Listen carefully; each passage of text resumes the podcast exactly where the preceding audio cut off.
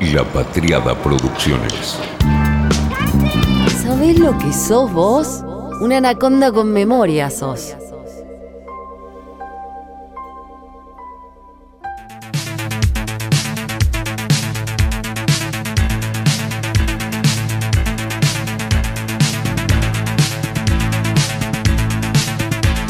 Una semana tarareando esta canción. Le estoy hablando, hablando. Nos habla, la antena. Nos habla, hablando a tu corazón. No. La final del Mundial 86 se jugó a las 12 del mediodía y la de Qatar se va a jugar a las 12 del mediodía. ¿Otra vez con las coincidencias? Coincide. ¿Cuántas horas del día hay para jugar una final? La antena que transmite lo que decir. Coincidencias, fútbol como la mejor forma de relajar y unir, desengrietar. Un progresismo bobo que estos días se perdió una oportunidad. Fútbol, Maradona. Coincidencias, la música como una forma de ser antena y de oír. Cierto antifútbol que a veces también se pierde el fenómeno del rock. Charlie. Canadá clasificó en el 86 y ahora. ¿Cuánto fútbol puede tener un país que tiene en la bandera una hoja seca? ¿Y clasificó? En la final de Qatar, Júpiter va a estar en Pisces. Y en la final del 86, Júpiter también estuvo en Pisces. Me estás jodiendo. No te voy a joder con eso. ¿Sabes cuántas veces vino de Nilo de Argentina? Dos veces. Ahora y en el 86. ¿Me escuchás? ¿Me escuchás? Dame tu amor a mí. Con Charlie en el 86 sacamos esta colaboración. Ahora les toca a ustedes. Linda, Pedro.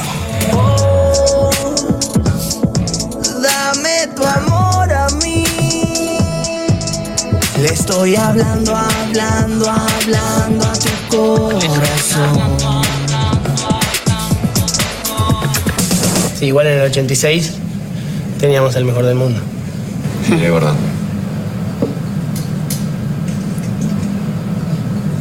Ahora también.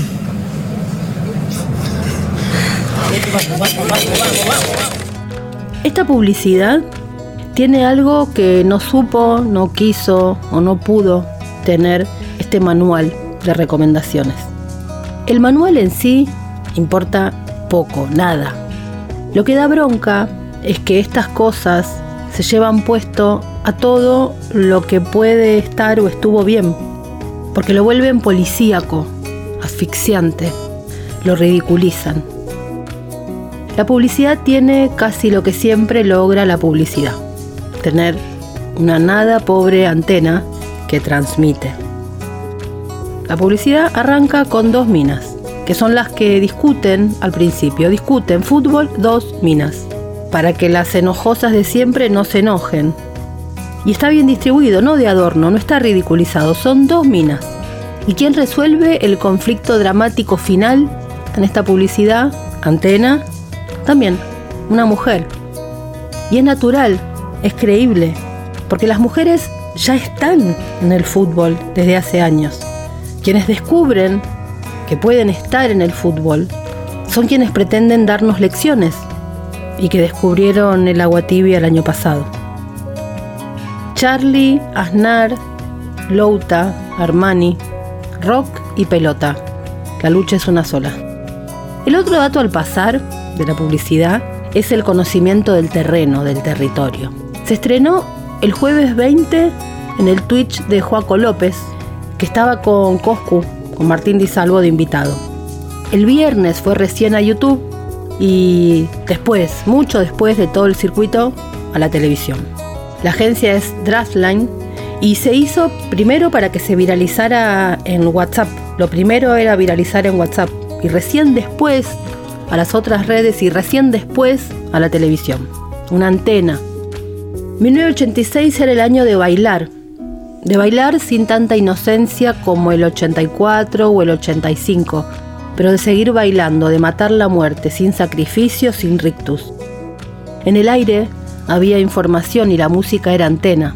Nos leían mejor, como sociedad, siento que nos leían mejor. Ahora no. Ahora los sectores que nos representan, que dicen representarnos o que deberían representarnos, no sé a quién le hablan. No nos escuchan. No nos leen. Ni siquiera siento que sea económico lo más grave. Ni siquiera estoy segura que es económico lo más grave. Lo más grave es cultural, es mucho peor. La distancia es peor que lo económico. Porque de una crisis económica se sale.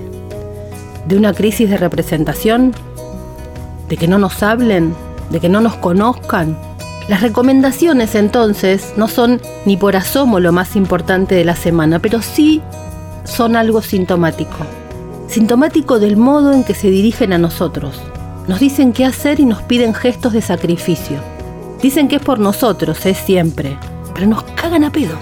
Sobre todo el espacio más duro, representativamente hablando del gobierno. El núcleo más duro, no se explican. Todo el tiempo nos explican. ¿Y quién dijo que tienen mucho para explicar?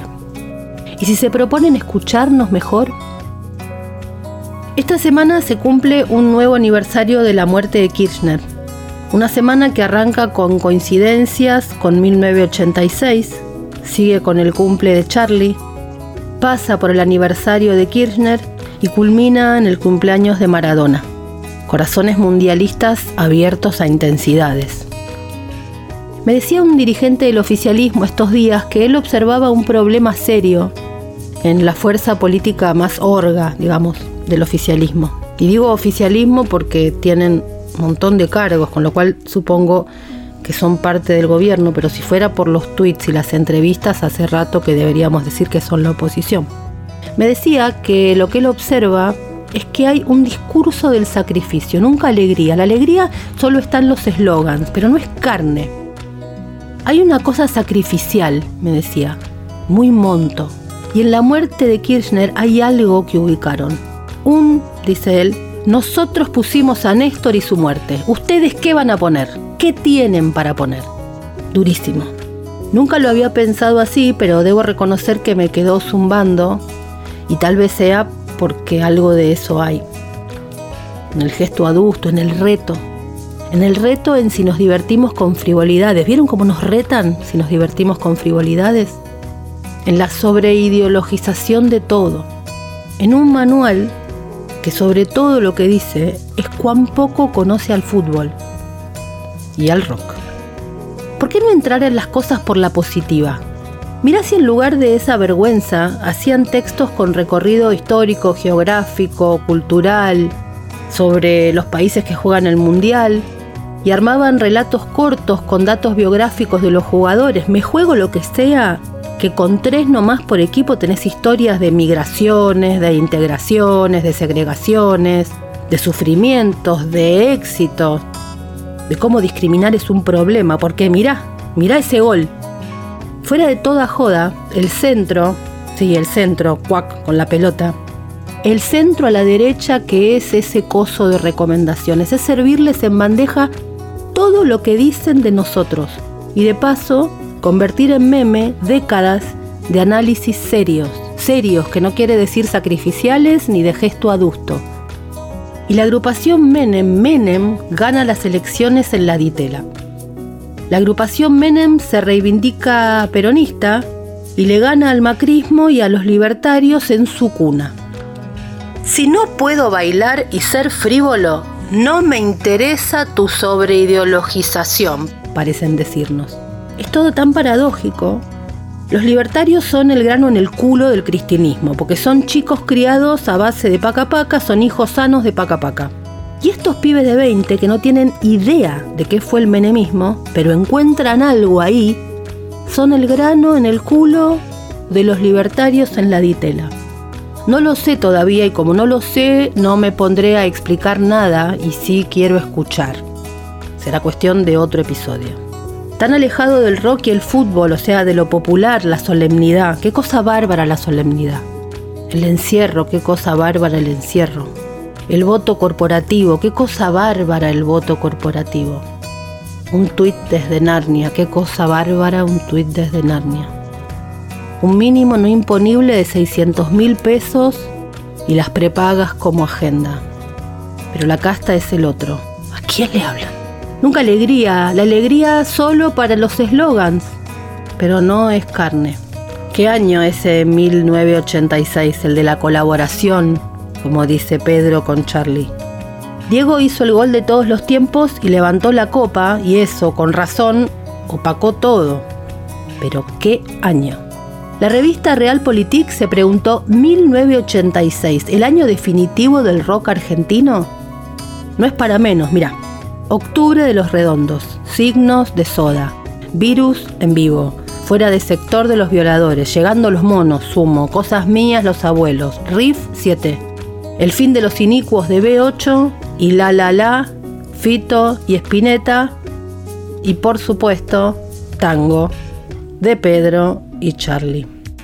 Jijiji, ya nadie va a escuchar a tu remera, persiana americana, prófugos, no existes, imágenes paganas, guadu guadu, fuera de sector, beat africano, pasajera en trance, estallando desde el océano, cosas mías, cemental de Palermo perdiendo el control, Oliver J, un poco de satisfacción, Elena X, Parece que viene bien, parte del aire, ángeles y predicadores, la gran ramera, ese viaje insólito llamado Carta para mí desde 2086 y hablando a tu corazón. La de la publicidad. Himnos y muchas canciones muy incorrectas. Hoy quizá no podrían escribirse, o tal vez escribirían y serían autocensuradas, o tal vez les harían recomendaciones. Canciones fundamentales del rock nuestro que fueron grabadas todas en 1986. ¿Hubo otro año igual? Octubre. Las despedidas de bares y pubs con el frenetismo y la oscuridad de octubre, a la deriva, el vértigo, montaje, los ojos ciegos bien abiertos, los ojos no videntes deberíamos decir hoy. El 18 y el 25 de octubre de 1986, lo que fuera luego la banda más convocante porque en ese momento no lo era para nada, presentaba en vivo este disco en Palladium. Las grabaciones de la consola de los shows fueron difundidas por la propia banda. Soda sí ya estaba en la cresta, puro pop y hit hot, con presión americana y prófugos y la densidad no existe. Toda la histeria, toda la histeria que hoy es inaceptable, inalcanzable. Sé que te excita pensar hasta dónde llegaré. ¿Cuánto tardarían en sugerir que esto es un sí, pero no del todo consentido? Sumo en estado de máxima pureza. La furia punk del ojo blindado y el trance hipnótico destallando desde el océano. It was a blind leading the blind. Pensé que se trataba de cieguitos. ¿Cómo están con los ciegos? Silent Attraction y la histeria otra vez. Hoy la histeria es considerada irresponsabilidad emocional, ¿no? El hit Los viejos vinagres. ¿Edadismo sería eso hoy? ¿Y la depresión de Heroin? ¿La prohibirían? Virus vivo. Ya eran canciones que tenían un rato, pero querían dejarlas registradas en vivo. Imágenes paganas, besos y ausencias, melancolía en la letra y en la música. Un guadu guadu que inicia más parecido a los violadores que a la dulzura de Moura, que también cumplió años, pero queda segundo siempre Moura. Rocas vivas, y uno que se cayó y no vuelve, dice Miguel Mateos, perdiendo el control y la falta de huevos. ¿No se puede decir eso hoy? Riff 7, el carpo con Vitico, con Jaff en guitarra y voces, y Moro en la batería. Hoy a Elena X le meterían lupa, Parece que viene bien gente que habla de más. Igual Papo prohibido de inicio a fin. Fuera de sector, los violadores, prohibidos antes de empezar, por supuesto. Ese punk distorsionado y teclados de Clash y de Cure en Pil y en Stuka. Nunca estuvo mejor, dicen, nadie regula mi decisión, nadie transforma mi satisfacción, todo puede suceder si tú quieres otra vez. Tienen reglas para el bien y también la bomba nuclear. Derramaré champán sobre tu piel, tu cuerpo se va a estremecer, ninguna ley obedecer. Era como libre, ¿no? Beat africano es toda una apropiación cultural, a los ojos de hoy. Escucha, dice, su alma es del color de su piel, los claros aquí, los oscuros allí. Soweto bit, Uganda bit, Lesoto bit, Ruanda bit, Angola bit, Dactari bit la de hilos de Twitter que habría hoy sobre lo que implica hablar de África siendo blanco de Buenos Aires y en el punk, que es una música británica, basta. El fin de los inicuos, B8. El cierre, la clausura propia de una banda fundadora del heavy metal argentino. Canciones más prolijas y arregladas y el ingreso de tres de ellos cuatro al evangelismo. Y ahí se termina la sociedad de Beto Samarvide y Ricardo Iorio. Iorio y una canción, La Gran Ramera, hoy no pasa. Después de Piano Bar, Charlie buscó hacer algo con Spinetta y terminó haciendo algo con Aznar. Ahí es que nace este maxi, ni un EP ni un LP, un maxi de seis canciones, que lo grabaron así todo de corridito.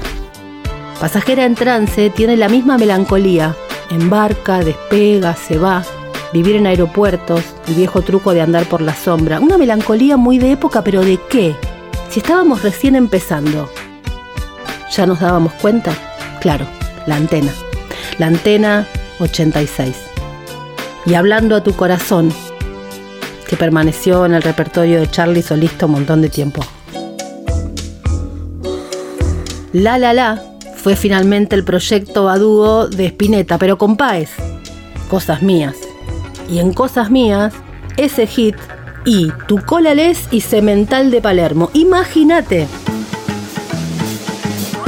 Matábamos la muerte sin discurso de sacrificio, la antena, el fútbol y el rock.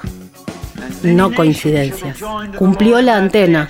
El año pasado Panamá hizo un dossier por los 70 de Charlie y me invitaron a escribir. Esto no es nuevo, es del año pasado, ya ha sido leído. Pero me dijeron estos días que hay gente que ya hizo el mix de aquello y Anaconda y que leen la nota con mi voz. Entonces dije, hagámoslo.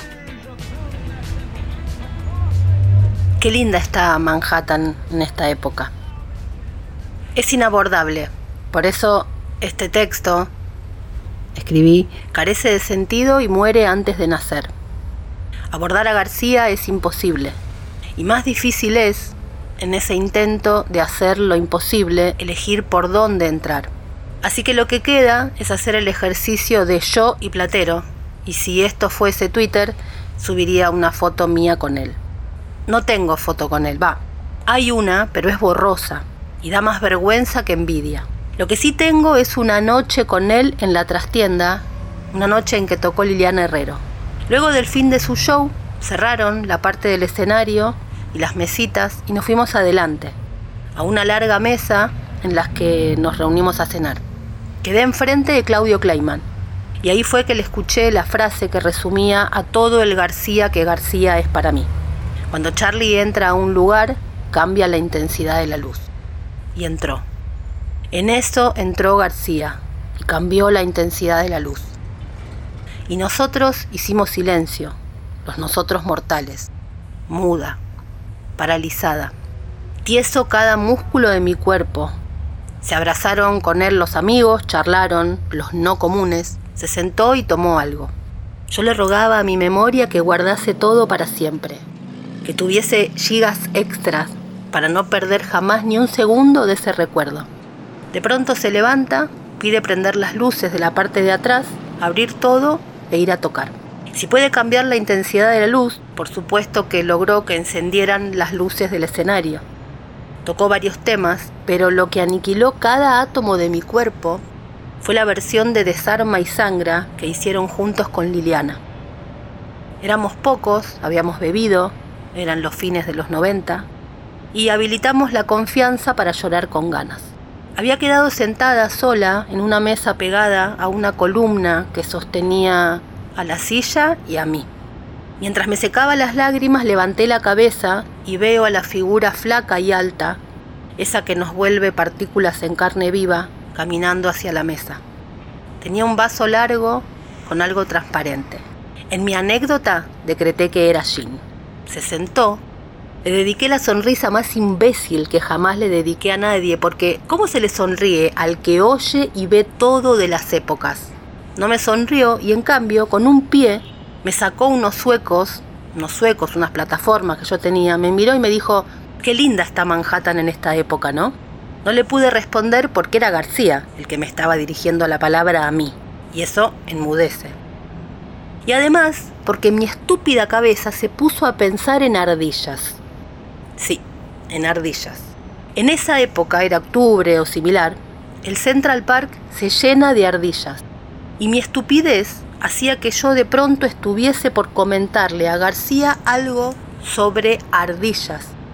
Todo era inverosímil y yo, por supuesto, estúpida. Esta noche transcurrió durante el limbo. El limbo es esa teoría que tengo y que he hablado hasta el cansancio. Es una era poco narrada e involucra el periodo que va entre los años 1998 y 2002. Un núcleo de años poco visitados como época. Tratadísimos en hitos, en sucesos específicos, pero no abordados como época. Ese limbo en que la política nos dejó solos y solo el rock estuvo a la altura del conflicto. Por supuesto, con García en el medio del huracán una vez más. En esos años García nos dejaba plantados, nos invitaba a sus cumpleaños y a veces no iba. Pero siempre sentí que clavarnos así era parte del aprendizaje. Eran enseñanzas de época, dedos largos que nos señalaban que podía y que iba a doler. Se creían que el rock era solo un conjunto de acordes.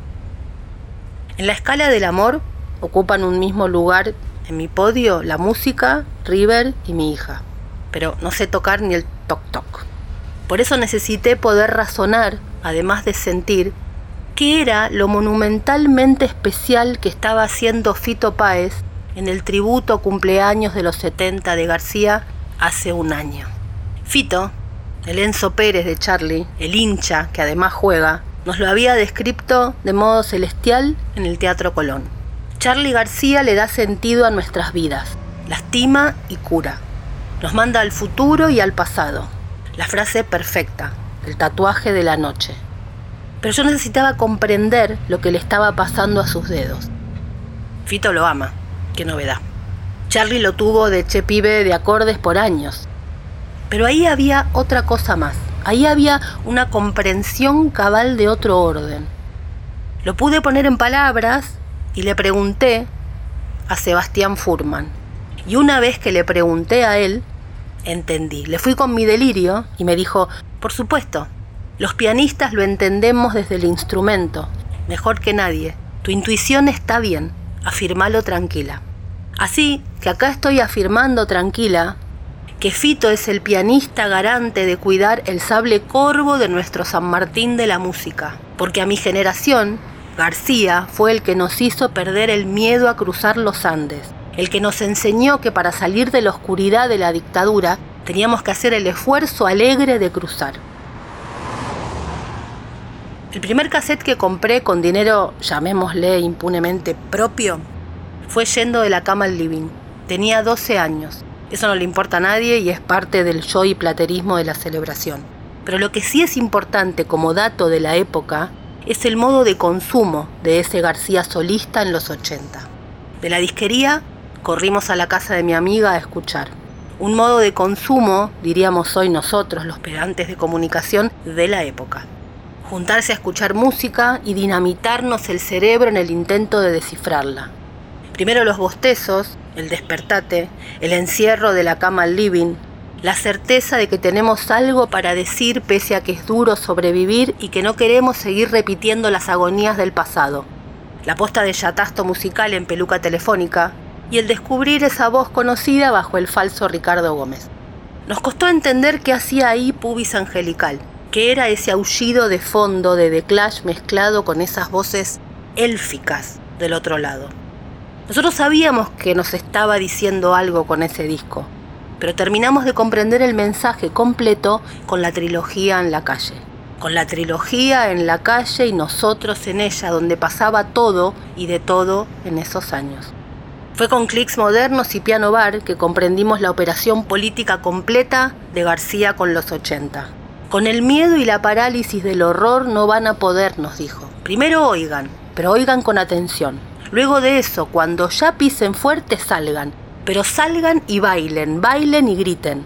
García nos sacó a la calle a adueñarnos de ella, a protagonizarla. En el coro de Demoliendo Hoteles, con Celeste, Santa Olalla, Fabiana Cantilo, Andrés Calamaro, pone a una generación entera a decirnos a una generación entera que salgamos a conquistar la libertad que él pudo tener. La mutación estaba en el aire, de cambiar de tiempo y de amor, de música y de ideas, de sexo y de Dios, de color y de fronteras, con melancolía a la reafirmación con sintetizadores, de cambiar de color las trincheras en lugar de las banderas con todo el mundo bailando para encontrarnos por primera vez.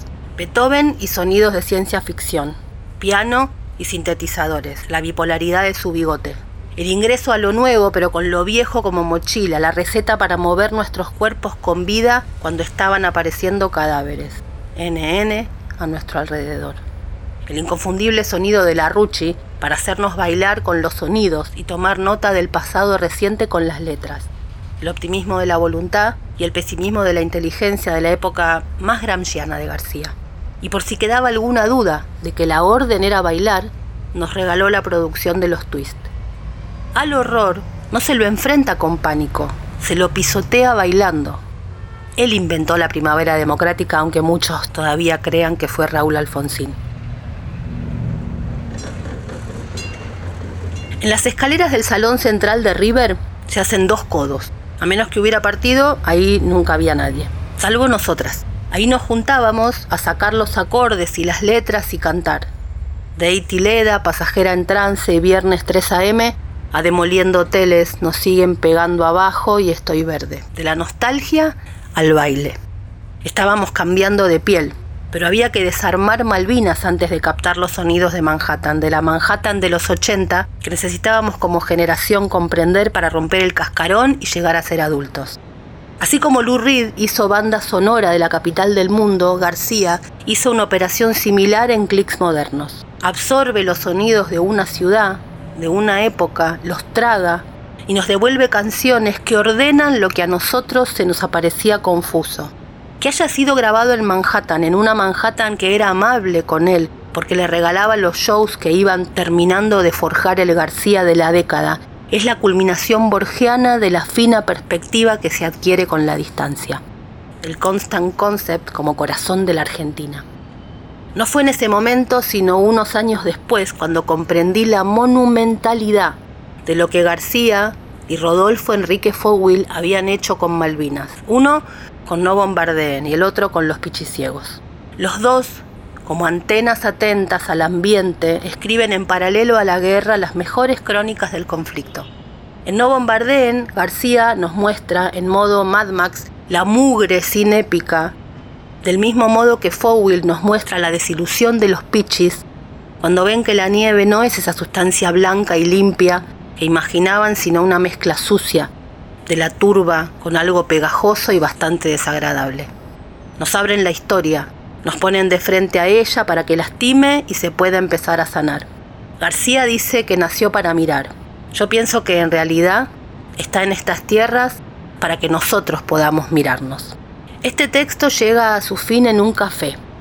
Es primavera, está bajando el sol acá, y no puedo dejar de pensar en los atardeceres en el Central Park y las ardillas, y en lo lindas que se ponen las bombardeadas Manhattan y Buenos Aires en este mes de octubre, cuando más que celebrarle el cumpleaños a él, nos abrazamos por la suerte que tenemos de haber vivido su existencia.